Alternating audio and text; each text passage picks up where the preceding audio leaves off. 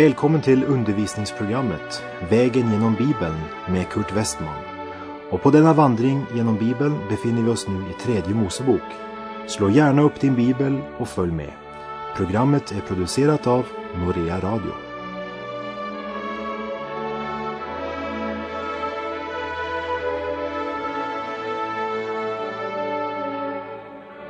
I det förra programmet såg vi på de 13 första verserna i tredje Mosebok kapitel 26 och på den välsignelse Gud lovade Israel om de vandrade efter hans bud och vilja. Kapitel 26 är ju kapitlet där Gud förkunnar både välsignelsen och förbannelsen. Herren förkunnade först hur de endast som ett lydigt folk kunde erfara Guds närvaro. För Herren kunde inte se mellan fingrarna med olydnad, synd och ondska. De hedniska nationerna litade på sin makt och militära styrka, men Israel skulle lita endast på Herrens utsträckta arm. Men den sträcktes aldrig ut för att försvara överträdelser och olydnad mot Herrens bud. Israels styrka skulle vara att vandra beroende av Gud i allt och vandra i lydnad för hans bud och så länge de gjorde det höll Gud sin skyddande hand över dem och uppfyllde till fullo löftet om välsignelse. Men kapitel 26 med den profetiska förkunnelsen där Gud i klara ord uttalade vilka välsignelser som skulle regna över Israel om de vandrade på Herrens väg. Samma kapitel förkunnar också förbannelsen, det vill säga vad som sker med den som vänder Gud ryggen och trampar Guds heliga lag under sina fötter.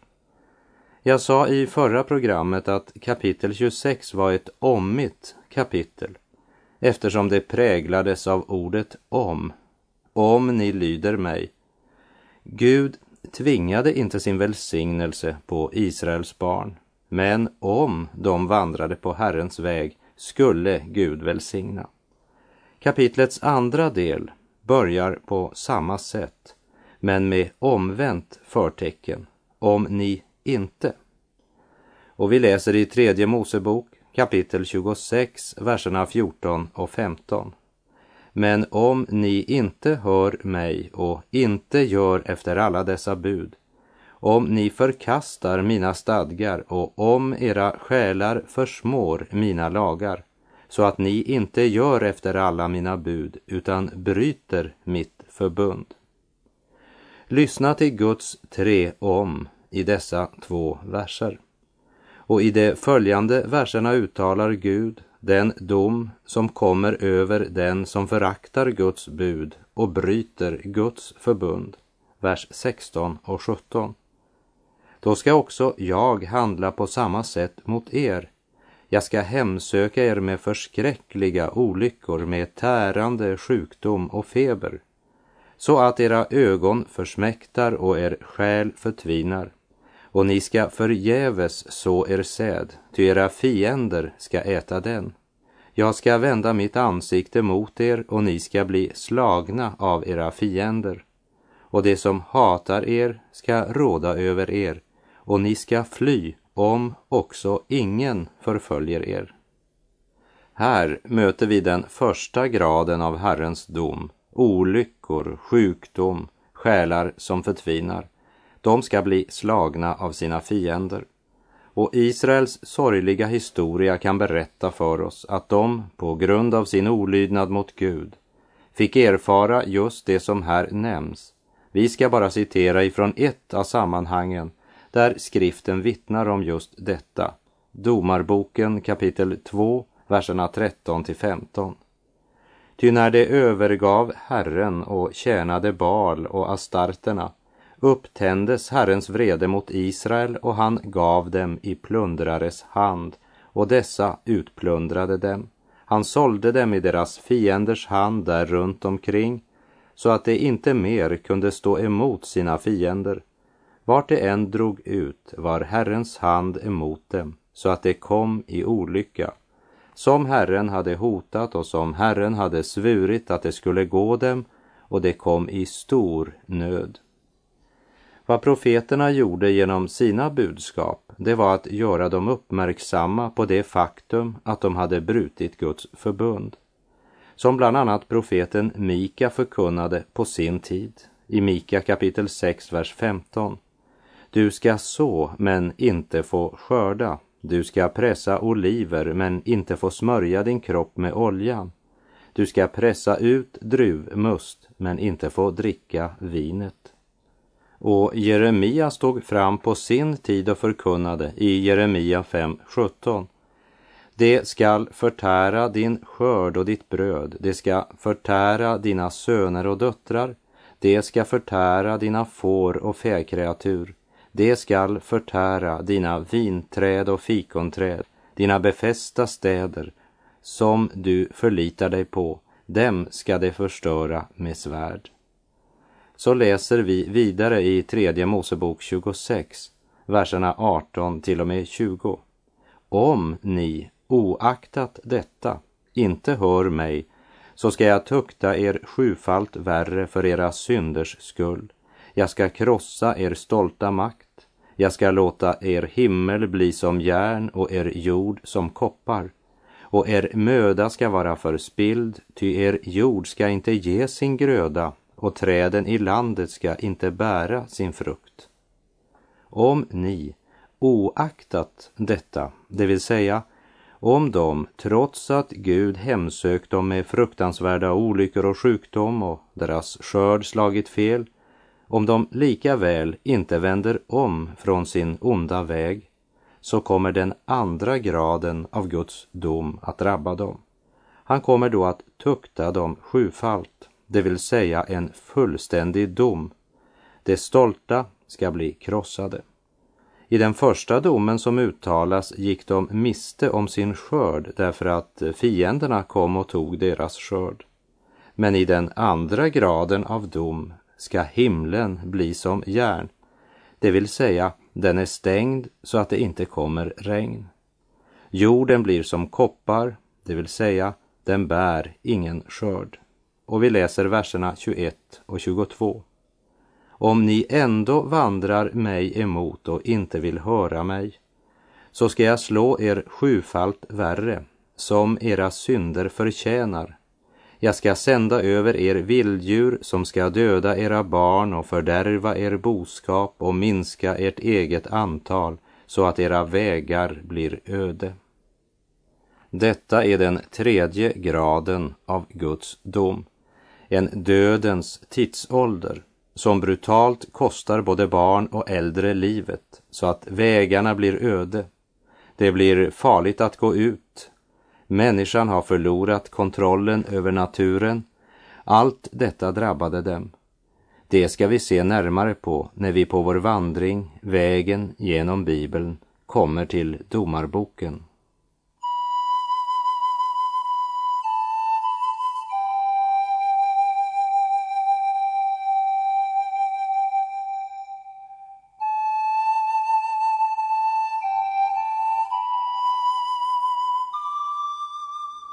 Tredje Mosebok kapitel 26, verserna 23 till 26. Om ni oaktat detta inte låter varna er av mig, utan vandrar mig emot, så ska också jag vandra er emot och slå er sjufalt för era synders skull. Jag ska låta er drabbas av ett hämndesvärd som skall hämnas mitt förbund och ni skall tvingas församla er i städerna. Men där ska jag sända pest ibland er, och ni skall bli givna i fiendehand. Jag ska så fördärva ert livsuppehälle att ert bröd ska kunna bakas i en enda ugn av tio kvinnor. Och ert bröd ska lämnas ut efter vikt, och när ni äter skall ni inte bli mätta. Här talas om den fjärde graden av Guds dom Lägg märke till sjutalet som repeteras och som talar om fullständig dom. Fienden ska bryta ner deras försvar och tränga samman dem i städerna och pest ska drabba folket. och när de äter blir de inte mätta. Ingenting kan ge dem tillfredsställelse längre. Allt blir meningslöst kan vi säga. Profeten Hesekiel varnade folket i Hesekiel 5 och sa att en tredjedel av dig ska dö av pest och förgås av hunger. En tredjedel skall falla för svärd runt omkring dig och en tredjedel ska jag strö ut för alla vindar och mitt svärd ska jag dra ut efter dem. Gud sände sina profeter för att varna folket så att de kunde vända om till Herren och få erfara välsignelsen som han lovat. Men folket ville inte höra på profeterna som förkunnade dom. Jesaja, Jeremia, Hesekiel ropade ut sitt budskap till folket och varnade för vad som skulle komma om de inte vände om. Men människorna som vänt Gud ryggen vill inte tro att det ska komma en Guds dom. I Jeremia kapitel 11, vers 18 och följande kan du läsa om hur Anatots män hotar profeten till livet och säger Profetera inte i Herrens namn om du inte vill dö för vår hand. Och i Jeremia kapitel 37 från vers 11 och till och med kapitlets slut talas om hur profeten Jeremia kastas i fängelse och i Jeremia 38 om hur han kastas i en brunn. Men trots alla profeter Gud sände till sitt folk och varnade för Guds dom och förkunnade omvändelse till Herren, så vände man inte om. Istället angrep man de sanna profeterna.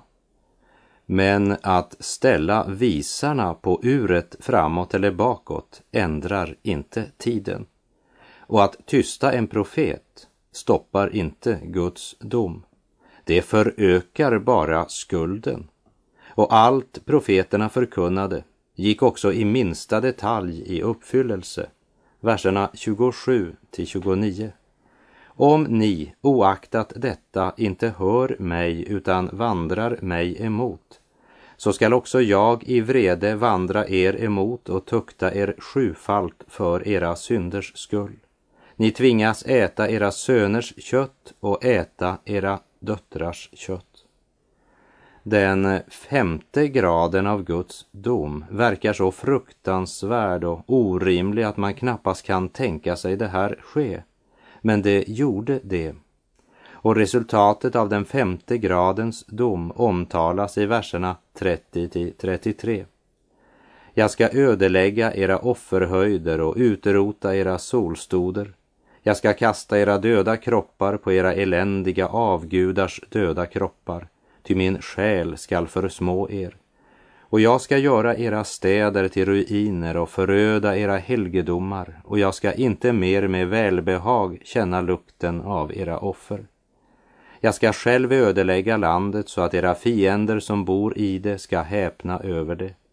Men er ska jag förströ bland hedningarna, och jag ska förfölja er med draget svärd så skall ert land bli en ödemark och era städer ska bli ruiner.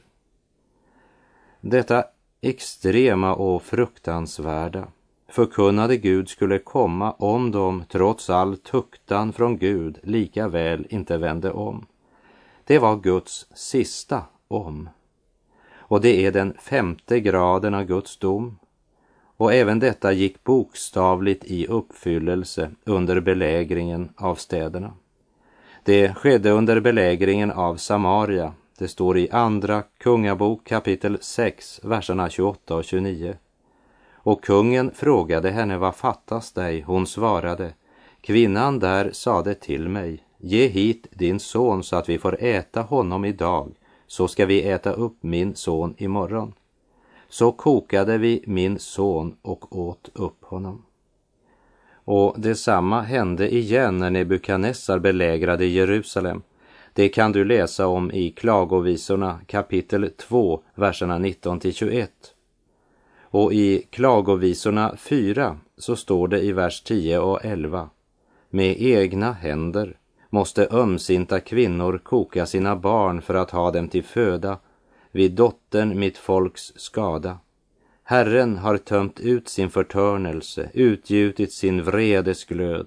I Sion har han tänt upp en eld som har förtärt dess grundvalar. Och det hände igen när Jerusalem blev angripet år 70. Vi repeterar tredje Mosebok 26, vers 33. Men er ska jag förströ bland hedningarna och jag ska förfölja er med draget svärd, så skall ert land bli en ödemark och era städer ska bli ruiner. Det blev en verklighet för Israel tre gånger i loppet av 1900 år. Gud gör det han har sagt han ska göra. Men människan vill inte tro det och omvända sig.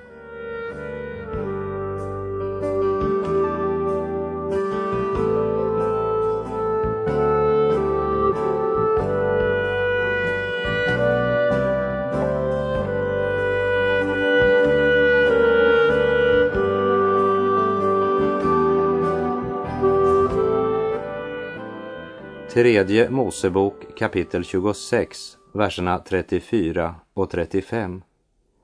Då ska landet få gottgörelse för sina sabbater. Då, under hela den tid det ligger öde och ni är i era fienders hand, ja, då ska landet hålla sabbat och ge gottgörelse för sina sabbater. Hela den tid det ligger öde ska det hålla sabbat och få den vila det inte fick på era sabbater då ni bodde i det. Här har vi orsaken till att Israel hamnade i fångenskap i Babylon.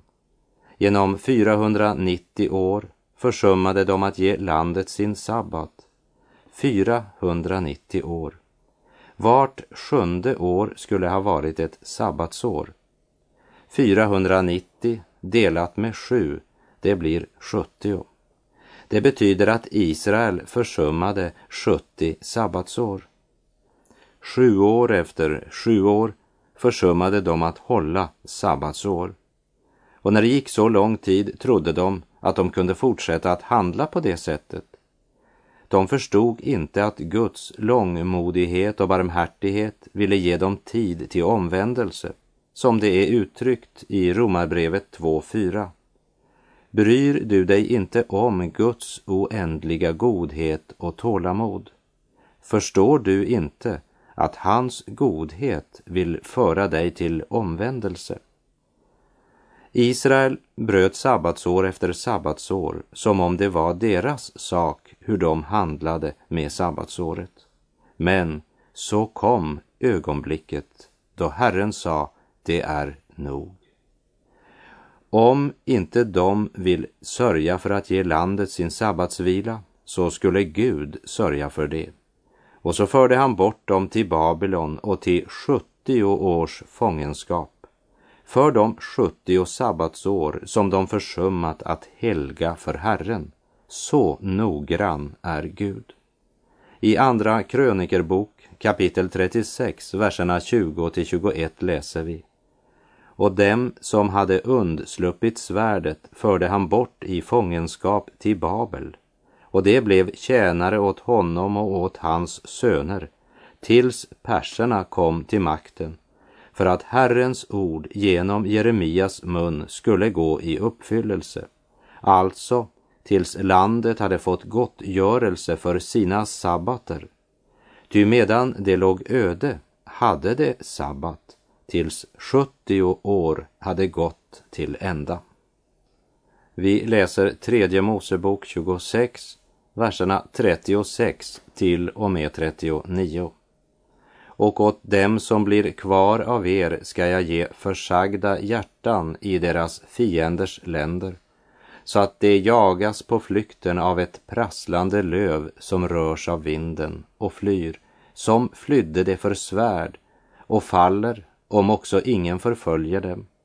Och de ska stupa på varandra, liksom för svärd, om också ingen förföljer dem. Ja, ni ska inte kunna hålla stånd mot era fiender. Ni skall förgås bland hedningarna och era fienders land skall förtära er. och det som blir kvar av er skall försmäkta i era fienders land genom sin egen missgärning och dessutom försmäkta genom sina fäders missgärning, liksom dessa har gjort. Här möter du ett exakt porträtt av judefolket. Sedan tiden för fångenskapen i Babylon så har de varit skingrade runt hela världen och spridda bland världens nationer. Även om många judar återvänt till Israel efter 1948 så är ännu idag många, många fortfarande spridda runt vår jord. Och med smärta måste jag säga att antisemitismen idag växer i många land. Så tredje Mosebok är en högst aktuell bok. Och vi läser verserna 40 till och med 42. Och de ska tvingas bekänna den missgärning de själva har begått och den deras fäder har begått genom att handla trolöst mot mig och hur de har vandrat mig emot. Varför också jag måste vandra dem emot och föra dem bort i deras fienders land. Ja, då ska deras oomskurna hjärtan tvingas ödmjuka sig. Då ska de få lida för sin missgärning. Och då ska jag tänka på mitt förbund med Jakob. Då ska jag också tänka på mitt förbund med Isak och på mitt förbund med Abraham och på landet ska jag tänka. All Israels orättfärdighet i det förgångna kan inte förändra det faktum att de har rätten till detta land. Och här är en bemärkelsevärdig profetia som Gud säger att han vill uppfylla när hans tid är inne. Gud ska inte helt krossa detta folk därför att han ska tänka på sitt förbund med Abraham, Isak och Jakob. Vi läste i Andra Mosebok om att när Israel var i träldom i Egypten så hörde Gud deras rop. Gud kom ihåg sitt förbund med Abraham, Isak och Jakob och så befriade han dem och förde dem ut ur Egypten som vi läser om i Andra Mosebok. Och nu, genom budskapet i Tredje Mosebok kapitel 26, så säger Gud att de kan förbli i landet om de lyder hans bud. Om inte blir de fördrivna från landet. Men om de ångrar sig och vänder om till Gud när de är i landsflykt så ska Herren föra dem tillbaka till sitt land. Och vi kan läsa om hur Daniel vänder sig till Gud i bön när han är i Babylon. Han vände sitt ansikte mot Jerusalem och bekände sina synder och sitt folks synder. Och när han gjorde det hörde Gud. Gud har fortfarande en plan för det här folket i framtiden. Och de gångna tiders straffdomar över detta folk kan inte förändra Guds suveräna plan. Gud är på tronen än idag. Du kan gärna ta papper och penna och skriva ned bibelavsnitt som Romarbrevet 11, 1-25 och Jeremia 31, verserna 31 och 34 och läsa igenom det efter programmets slut. Det handlar om just detta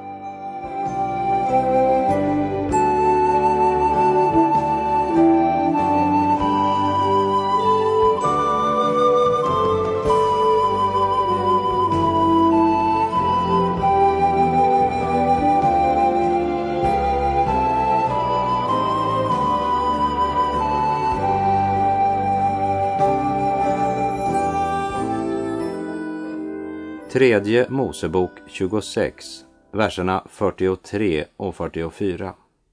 Ty landet måste bli övergivet av dem och så få gottgörelse för sina sabbater genom att bli öde när folket är borta och själva ska de få lida för sin missgärning. Därför, ja, därför att de förkastade mina lagar och därför att deras själar försmådde mina stadgar. Men detta oaktat skall jag, medan det är i sina fienders land, inte så förkasta eller försmå dem att jag förgör dem och bryter mitt förbund med dem. Ty jag är Herren, deras Gud. Låt oss läsa vers 44 en gång till och under eftertanke noga lägga märke till vad som står här. Hör Herrens eget ord i vers 44.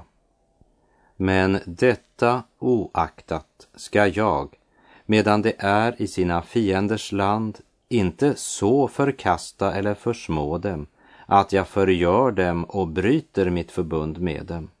Ty jag är Herren, deras Gud. Ett mycket beverkningsvärt avsnitt i skriften. Kan du, efter att ha läst de här verserna, hävda att Gud är färdig med nationen Israel och har förkastat dem? Jag tror att Gud menar det han säger. Och då är han inte alls färdig med nationen Israel, tvärtom. Och kanske är dagen närmare än vad någon av oss tror, då det ska bli uppenbart för alla människor. Och en dag ska alla människor skörda konsekvensen av sitt ställningstagande, då Gud fullt ut ska låta det gå i uppfyllelse som han sa om Abrahams ett efter löftessonen Isak. Det handlar alltså om Isak och om Jakob som fick namnet Israel när Gud i Första Mosebok 12.3 säger och jag ska välsigna dem som välsignar dig och den som förbannar dig skall jag förbanna och i dig ska alla släkter på jorden bli välsignade. Och vi läser tredje Mosebok 26, verserna 45 och 46. Nej, till fördel för dem ska jag tänka på förbundet med förfäderna som jag förde ut ur Egyptens land inför hedningarnas ögon för att jag skulle vara deras Gud. Jag är Herren. Dessa är de stadgar och förordningar och lagar som Herren fastställde mellan sig och Israels barn på Sinai berg genom Mose. Genom sin olydnad mot Gud förde de dom över landet Kanan, så som Adam förde dom över hela jorden genom sin synd. På grund av Guds löfte och hans pakt med fäderna vill han återföra dem till landet och återupprätta allt enligt sitt löfte. Det han har lovat dem skall han också ge dem. Gud ser ner genom tidsåldrarna på Israels ständigt upprepade synder och svek och på sin trofasthet och den slutliga segern. Mose kunde inte skänka dem en evig välsignelse, även om han var medlare mellan Gud och folket. Världen måste rikta sina blickar mot en annan och Johannes ger svaret i Johannes 1.17. Ty lagen gavs genom Mose, men nåden och sanningen har kommit genom Jesus Kristus. Och med det så är tiden ute för den här gången och jag får säga tack för nu. På återhörande om du vill. Herren vare med dig. Må hans välsignelse vila över dig. Gud är god.